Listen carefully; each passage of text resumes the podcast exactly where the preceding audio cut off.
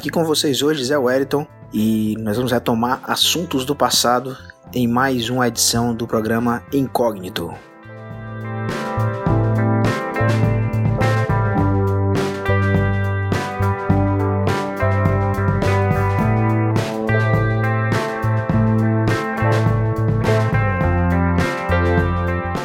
Se você não é passageiro frequente aqui no Iradex, talvez não tenha ouvido falar no Incógnito, um podcast que a gente fez no ano de 2015, e ele tinha alguns objetivos. O primeiro objetivo, divulgar o lançamento de um quadrinho que eu tinha na época, que se chamava Steampunk Ladies Vingança a Vapor, que se chama, né? Esse quadrinho ainda tá aí na praça. E um outro objetivo era discutir um pouco essa questão da representação feminina nas histórias em quadrinhos. Esse segundo objetivo tem a ver com as temáticas do quadrinho. Ele trazia duas personagens femininas. Como a equipe era feita só por homens, a gente decidiu trazer algumas leitoras beta para conversar com a gente. Né? Elas leram o quadrinho e deram as opiniões delas a partir dessas opiniões, a gente conseguiu fazer algumas mudanças no quadrinho, não todas as que a gente queria, mas a gente achou que esse papo gravado e divulgado ele serviria para ajudar outras pessoas a não cometer principalmente os mesmos erros que a gente cometeu nesse quadrinho.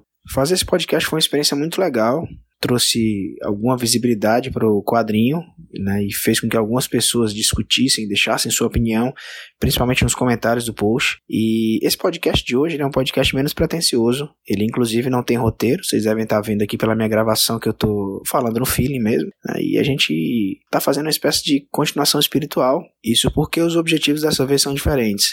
Dessa vez a gente convidou todo mundo que fez parte da produção do quadrinho para falar um pouco sobre sua parte. E a gente agora está fazendo incógnito de verdade, porque esse nome incógnito, inclusive, dado pelo PH Santos, né, uma das pessoas que criou esse formato na época, era mostrar uma parte da produção do quadrinho que ninguém tinha visto. Por isso que a gente chamou de incógnito na época. Para esse podcast, a gente vai entrar realmente nessa coisa do incógnito. A gente vai falar mais sobre a produção. Uma das perguntas tem uma relação com o primeiro podcast mas no geral a gente quer apresentar todo mundo e vai servir bastante para quem tem curiosidade de saber como é feito um quadrinho, especialmente se você que está ouvindo agora deseja fazer histórias em quadrinhos, né? entender um pouco o que são todas as partes envolvidas numa história em quadrinhos. Vamos lá?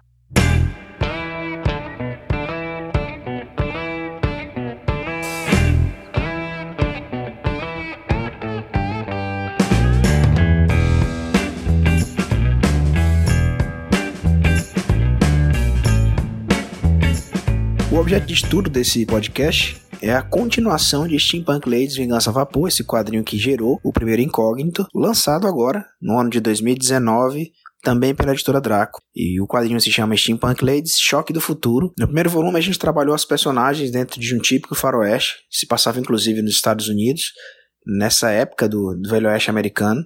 E agora a gente leva as personagens para a Inglaterra vitoriana, um cenário inclusive mais tradicional dentro da proposta do steampunk, né, que é esse gênero que é um derivado do cyberpunk. Cyberpunk é um movimento que surgiu na década de 80, que era futurista, imaginava ficção científica passado no futuro, onde a gente trabalha principalmente dentro da brincadeira do high-tech low life, ou seja, alta tecnologia e baixas condições de vida. O steampunk ele vem como uma espécie de derivação onde a gente leva a história para o passado. A gente também imagina uma tecnologia avançada, diferente do que aconteceu no nosso mundo, mas de alguma forma existem alguns embates acontecendo ali, né? O, o punk ele permanece e esses embates eles podem ser vários, né? Mas normalmente eles estão relacionados com o uso dessas tecnologias para subjugar algum, alguma casta, alguma minoria ou qualquer coisa assim dentro dessa época no passado. No caso de Steampunk Lady Choque do Futuro, a gente vê uma história que se passa no mesmo período onde surgem as sufragistas na Inglaterra e elas estão protestando nesse período contra o primeiro-ministro da época, pessoa que auxilia a rainha e que tem intenção de utilizar a alta tecnologia que existe, que está sob o poder dele, para subjugar não só a Inglaterra, mas todo mundo que existe naquela época. Para fazer esse quadrinho, eu contei com uma equipe imensa na verdade, era uma equipe menor, mas o, a produção se arrastou por um período maior do que a gente desejava e dentro desse período várias pessoas tiveram que sair, né? Vários dos profissionais tiveram que sair para cumprir outros prazos e a gente foi tendo que substituir por outras pessoas. Bom, eles vão contar um pouquinho, a maioria deles conta os motivos que fizeram eles se afastarem e voltarem depois no caso de alguns. Então eu vou deixar que eles falem por si mesmos.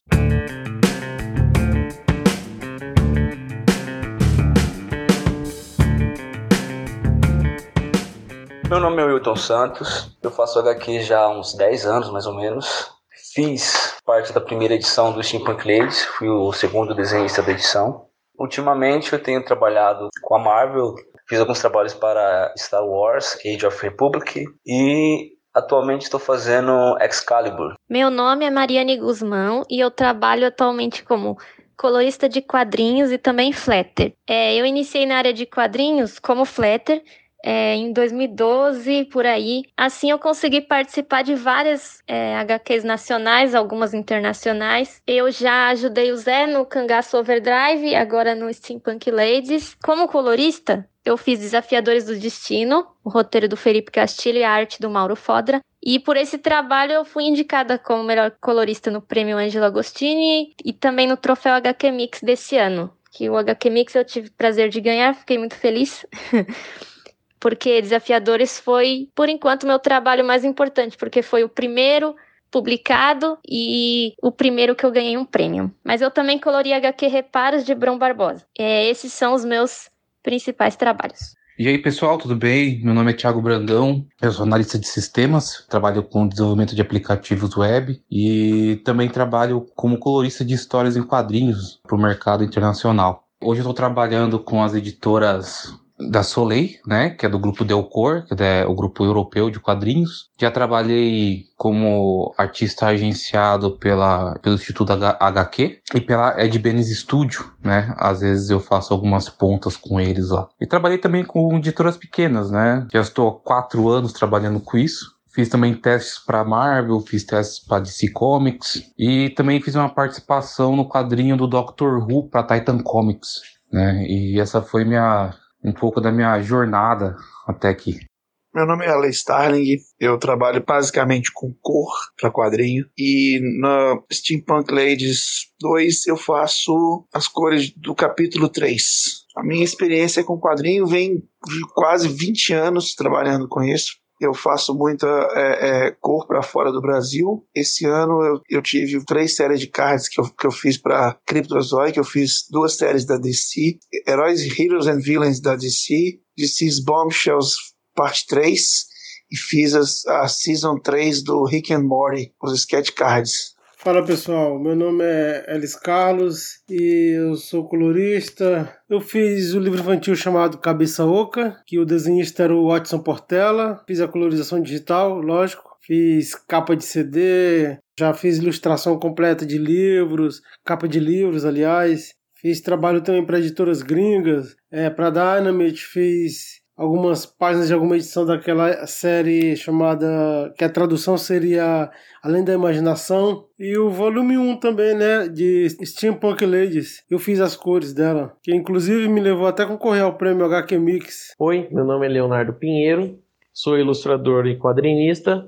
Recentemente concluí Steampunk Ladies 2, mas já trabalhei com a Level Up Games fazendo quadrinhos para revistinha mensal Hoje em dia ela já não lança mais, mas na época trabalhava com eles. Já trabalhei também com a editora Leia, fazendo apostilas, né, ilustrações para apostilas e várias ilustrações, basicamente, por encomenda, assim. Oi, eu me chamo Sara Prado, eu moro aqui em São Paulo, capital. Eu vim para São Paulo em 2009 para fazer faculdade de design no Mackenzie. Depois que eu me formei, eu consegui um emprego na Build Studio, que trabalha com animação. Já trabalhei com animação de duas animações brasileiras, que é a Cupcake and Dine no Netflix. E agora esse ano é o do Oswaldo como supervisora de BG. Tirando isso, eu também já trabalhei com a editora Draco, na Imaginários em Quadrinhos 4, e também trabalhei na Adágio também com, o projeto do PROAC, com o Felipe Canho, com o Brão e com a Natália Marques também. Eu pedi também para que cada um dos que participaram de Steampunk Lady Choque do Futuro pudesse falar um pouquinho sobre o que eles fizeram especificamente nesse quadrinho. E eu gosto muito dessa parte porque, para muita gente, pode ser espantoso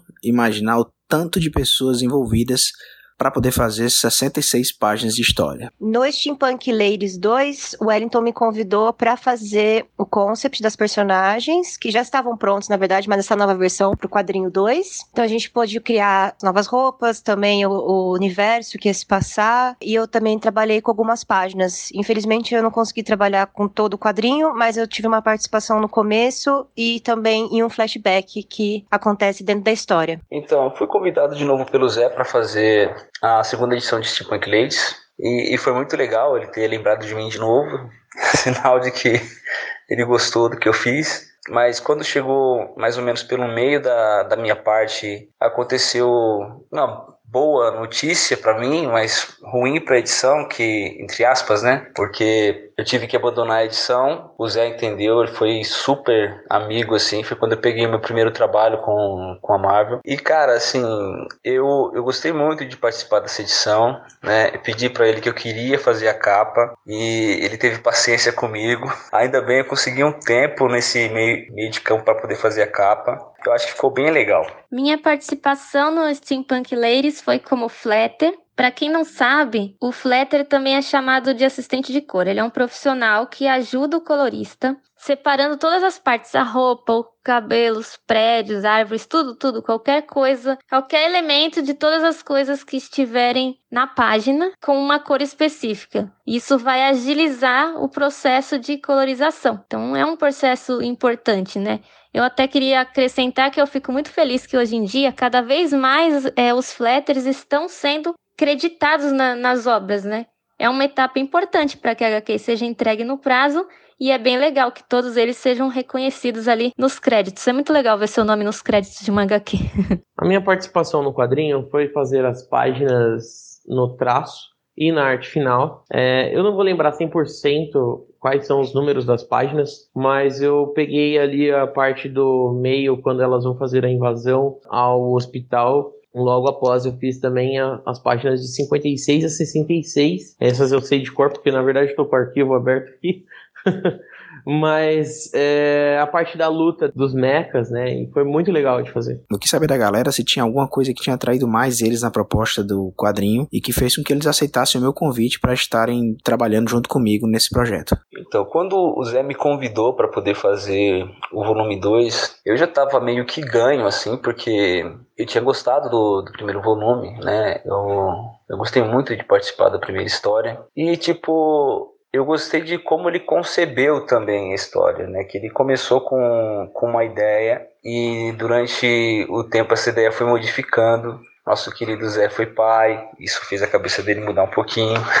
E, e, eu gosto dessa, dessas temáticas, assim. Eu só sentia muito, já na primeira edição, o fato de, tipo, ser uma história tão, tão focada, assim, para esse ativismo feminista e tal, e não ter nenhuma mulher. E foi a coisa que chamou a atenção dele, e ele acabou convidando a Sara para poder integrar a segunda edição, o que foi um ótimo adendo, assim, porque ele tem, tem uma sensibilidade feminina que às vezes a gente precisa. Quem tá de fora não, às vezes não consegue enxergar. Eu gostei muito das personagens femininas todas e ter histórias com protagonistas, mulheres e também com mulheres produzindo, seja é, no roteiro, na cor, na arte, seja qual for a etapa do processo, é muito importante e legal. Eu amo esse tipo de, de projeto. Então, isso me atraiu, questão da história mesmo, os personagens e também a temática steampunk, né? Steam Fantasy. Eu sempre gostei muito, então juntou duas coisas que eu gosto numa só. Uma coisa que eu curti, que eu curto muito em histórias em quadrinho, é, são, são essencialmente os personagens, né? além da história, mas essencialmente os personagens. Eu gostei porque são um grupo de mulheres que têm, é, vamos dizer assim, não digo habilidades, não dizer habilidades, são habilidades únicas, né? Eu achei muito interessante a proposta que foram, que elas foram encaixadas. Ainda mais é, que parece um negócio de época, né? Que eu acho muito legal. Enfim, eu gostei da atmosfera, do universo e das personagens. Eu achei muito legal, isso me encantou bastante. O que mais me atraiu no quadrinho foi a proposta dele, que é uma coisa de empoderamento feminino que está muito é, em voga agora. A gente está precisando de uma coisa assim, de uma coisa que mostre o tanto que a gente está longe ainda de chegar no, no, no, certo. Eu gostei demais da ideia, eu já tinha é, é, lido um, o Zé, eu conheço o Zé já tem um, um bom tempo, e quando eu vi que estava fechando a edição 2 e estava precisando de um colorista, me, me dispus a, a dar um help para ele, e foi um trabalho bem legal de fazer. Cara, o que mais me atraiu no projeto, eu posso falar da primeira edição. A primeira edição que mais me atraiu foi o fato de ser uma parada steampunk, né? Eu sempre curti esse tema. E o desenhista também, né? O desenho do Amorim. Eu sempre curti muito o desenho do Amorim. Sempre conheci o desenho do Amorim. Não conhecia o. O Elton não conhecia, mas o desenho, assim, inclusive quando eu fui, é, eu até comentei, né? Na, é, quando o cara me chamou, o Zé Wellington me chamou, eu até falei, cara, eu vou porque é o Amorim que tá desenhando. Então fui mais atraído por isso mesmo. E, enfim, né? Mas depois que eu li o roteiro do Zé, pronto, fiquei apaixonado. Aí, como eu te falei, a temática, né? Steampunk, pô,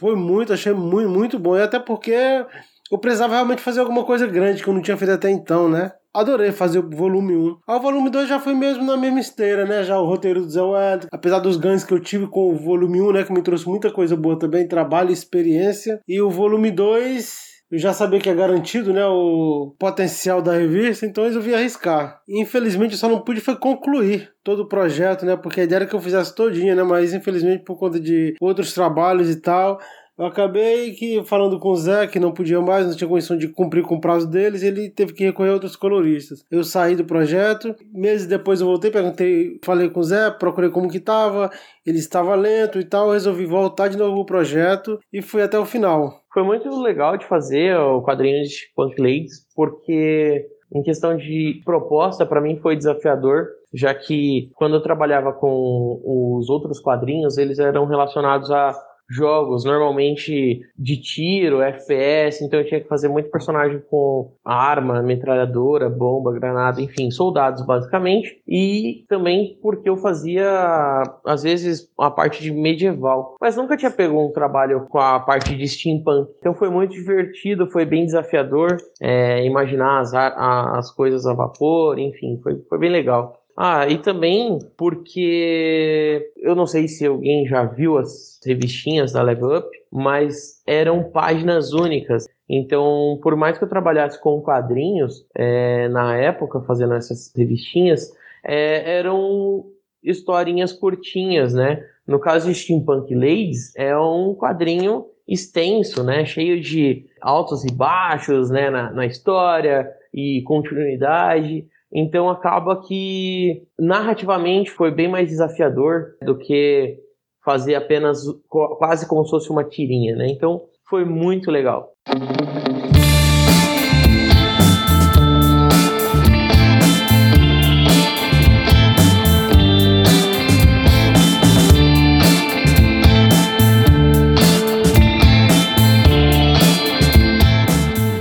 Quadrinho já estava a caminho da gráfica quando estourou uma polêmica dentro dos quadrinhos nacionais, uma hashtag chamada Quadrinhos Sem Política, onde algumas pessoas discutiam a necessidade de, dos quadrinhos e também de, da maioria das outras formas de arte de trazerem elementos é, políticos dentro da história. Para quem já leu o primeiro volume de Steampunk Ladies, sabe que a série ela não escapa dessa discussão e ela não se ausenta de discutir política. Não dava para esperar uma coisa diferente num quadrinho que envolve as sufragistas e que envolve dar poder de decisão para as mulheres. Então eu conversei com a galera, perguntei para eles qual a opinião deles nesse sentido. O que é que eles achavam de a gente ter tratado assuntos políticos dentro desse quadrinho. Sobre o autoritarismo presente na HQ, né? É, é um negócio até engraçado, assim, que quando a gente começou a escrever, quando começou a fazer a segunda edição, não tinha sombra de que haveria esse governo que a gente está hoje. Não tinha nenhum, nenhum vislumbre disso. Quando aconteceu, eu fiquei muito mal, muito mal. Eu lembro que teve a marcha das mulheres contra o inominável e eu fui.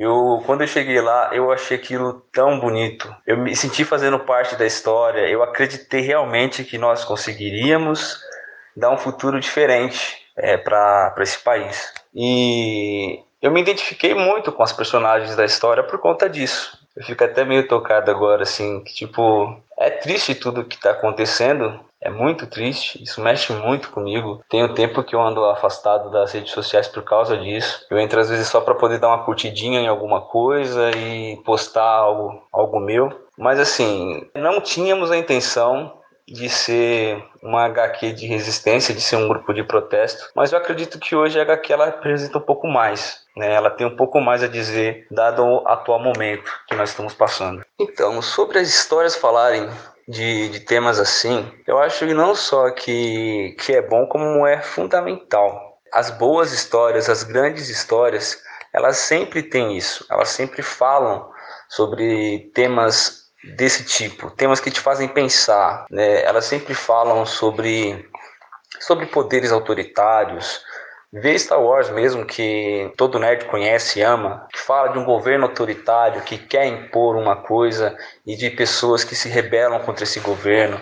Eu me sinto assim. E é engraçado que hoje meio que virou modinha, assim, até, né? Tipo, toda produção quer ter um tom de representatividade, né? Isso é ótimo, assim. É, é muito bom você olhar o herói e se ver nele. É muito bom hoje em dia ter um fim para caras como eu, que sou negro desde nascença, poder olhar e ver assim, pô, eu tô ali. É muito bom você ver um, um Mulher Maravilha fazer o sucesso que fez. Isso é, é muito importante, essa representatividade nas histórias, conversar sobre política nas histórias. Os quadrinhos são políticos, sim, sempre foram e sempre vão continuar sendo. O que acontece é que quando esses temas batem a nossa porta, a gente percebe melhor, a gente consegue enxergar eles melhor. E a gente fala mais deles também. Uma coisa que eu reparei assim nos últimos, nos últimos meses, que muita gente que já fazia música de protesto ganhou bala na agulha para poder protestar mesmo, ganhou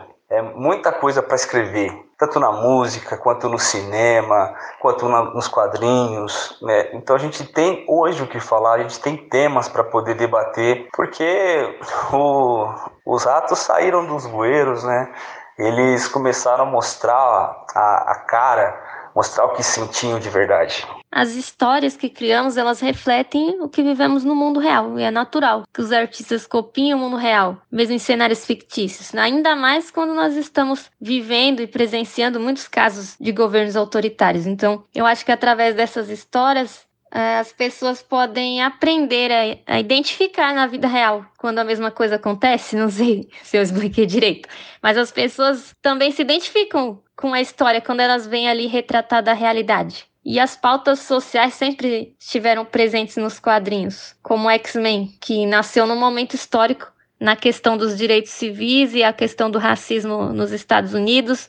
Então, esses temas são importantes e sempre vão estar representados nas obras fictícias, né? Não, não tem como é, separar um do outro. Sobre os tema, temas em quadrinhos, eu acho assim que, que é importante. É uma forma diferente de você é, se impor, de você criticar, de você mostrar, até de uma pessoa conseguir entender, absorver de uma forma diferente, muitas vezes agradável, e que às vezes até se encaixa melhor para a pessoa conseguir, assim, é, absorver o que está acontecendo. E eu acho que esse tipo de mídia, esse tipo de, de, de arte é, é muito boa, é, eu acho que é muito legal esse, essa ideia de expor esse tema, o jeito que foi contado, eu acho muito legal. Eu acho que mais pessoas deviam adotar isso. Eu acho que o quadrinho, como qualquer forma, outra forma de arte, é uma forma também de protesto, uma forma de, de mostrar o que está acontecendo. E a gente pode estar tá passando aqui no Brasil por uma fase muito ruim, que a gente vai ver as sequelas dela bem para frente, porque a cultura daqui está sendo podada, os direitos dos, dos, indígenas, muitas minorias estão em xeque aí e o povo não faz nada. Então eu acho que como forma de protesto, o quadrinho funciona também como forma de, de, de mostrar para o povo o que está acontecendo, para a gente tentar colocar no lugar dos personagens da revista, para de repente fazer um país melhor, mudar a nossa vida um pouquinho, sei lá, é uma coisa assim. Sobre essa questão política, eu acho, eu acho fundamental que o quadrinho realmente tem que falar de política também, né? O quadrinho tem que falar de tudo, na verdade, não só de política, mas eu acho que é importante falar de política sim, é, desde que tenha é, bom senso, no mínimo, né? Vamos dizer assim. É, faça sentido. Afinal de contas, o que o leitor quer, na verdade, é uma boa história para ler. É isso que o leitor quer. O quadrinho, para mim, é uma ferramenta de comunicação poderosa. Eu acredito sempre que ele deva passar algum tipo de mensagem ou abordar algum tema. Pode ser do tema mais simples, tipo o poder da amizade, ou algo bem pesado, sabe? Tipo depressão ou algo do tipo. Ele é interessante porque, querendo ou não, a pessoa vai ler esse material, vai absorver essa informação por mais que a pessoa não conheça, ou talvez até não se interesse pelo tema, né, vai ficar um, um resquíciozinho da informação, né, e aí pode acontecer duas coisas, né, ou pelo menos a pessoa tem um mínimo de conhecimento, ou ela vai procurar, né, entender o que, que ela estava lendo mais profundamente. Fora que o produto no final fica sempre muito mais interessante, né? O quadrinho vai acabar ganhando um, uma forma mais interessante de leitura, né? Ele vai ficar mais complexo, vai ficar mais interessante mesmo, vai ficar mais divertido. Sobre o quadrinho falar sobre o autoritarismo, eu acho que é super importante a gente abordar esse tipo de tema, principalmente nos dias de hoje, que nós estamos vivendo algumas coisas bem complicadas. Mas eu acho porque, principalmente porque o quadrinho é uma mídia muito acessível, né? E também é um jeito um, pouco mais divertido, às vezes, para as pessoas entenderem o que aconteceu, o que acontece, como que a gente pode lutar contra isso, o que, que a gente pode fazer para não cair nessa, nesse tipo de governo, né? E contando as histórias ainda que já se passaram, como é o caso do Steampunk Ladies, eu acho que é muito legal mostrar a luta dessas mulheres, o que elas fizeram, as sufragistas, como aconteceu e o sacrifício que elas fizeram para que hoje a gente possa ter uma melhoria na nossa vida, assim, dizendo isso como uma mulher mesmo. Então, eu acho que é uma coisa super legal muito, muito, muito legal e que eu super encorajo para outras histórias terem esse tipo de, de abordagem. Como um dos nossos objetivos com esse podcast era mostrar os bastidores do processo de uma história em quadrinhos, eu achei que seria importante perguntar para todo mundo que está envolvido se hoje eles realmente vendem quadrinhos ou se eles têm outras atividades. Eu não sei se eu posso dizer que eu vivo de quadrinhos, mas eu tô tentando. E é o que tem pago os boletos, então eu acho que sim. É, acho que sim.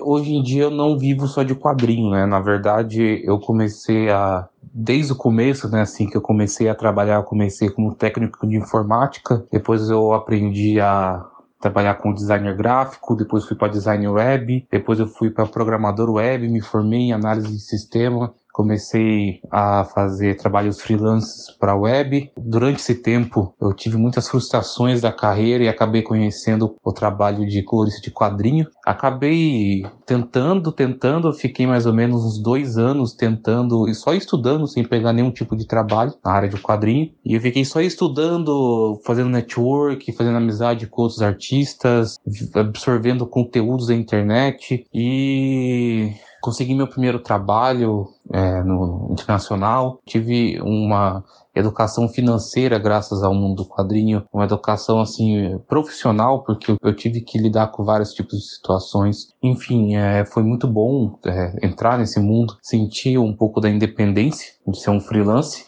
que é muito responsável, cada, cada ação é muito bem pensado, senão você pode sofrer assim, né, mais tarde. Mas mesmo assim, depois que eu tive essa frustração na minha área de programação, de, de, de TI, mesmo assim mantive o, trabalho, fui fazendo, ainda faço o trabalho de colorização de noite. Parei um pouco de programar, fiquei só com quadrinho e hoje, né, no começo desse ano, eu resolvi programar novamente. Senti falta um pouco da, de trabalhar com isso, então eu resolvi programar para aplicações para celular e também manter o quadrinho, que é uma coisa que eu acho que eu não vou largar nunca. Hoje eu tenho vivido só de quadrinho, mas eu vou te falar que não é fácil.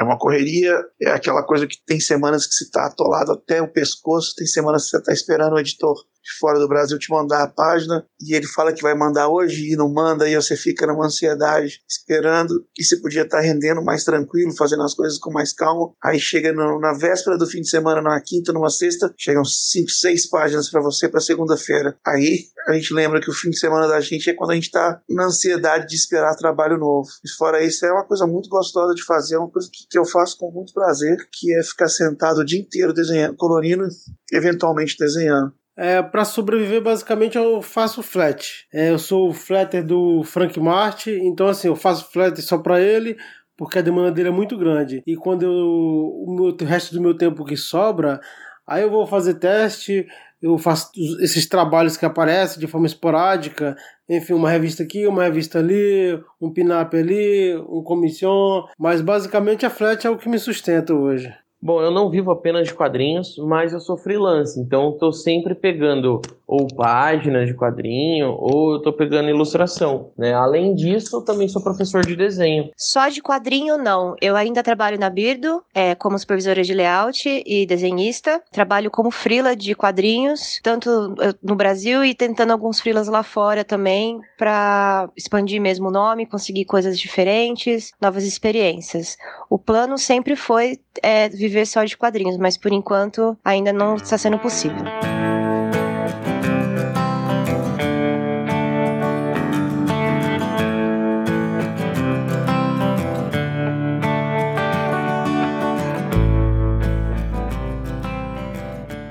E é isso. Eu espero que vocês tenham gostado desse podcast, mais curtinho do que o anterior e menos pretensioso também. E se você se interessou pelas temáticas do quadrinho, Pode depois procurar na internet por Steampunk Ladies Choque do Futuro, um lançamento desse ano da editora Draco, ou ainda Steampunk Ladies Vingança a Vapor, que foi lançado em 2015. É, os links vão estar no post do podcast, mas você pode encontrar facilmente em editoradraco.com. Eu não poderia deixar de agradecer ao Caio Anderson e ao Roberto Rudinei pelo apoio, edição, produção e tudo relacionado a esse podcast.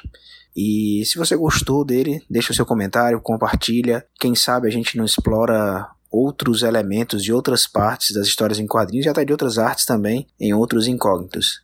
Valeu!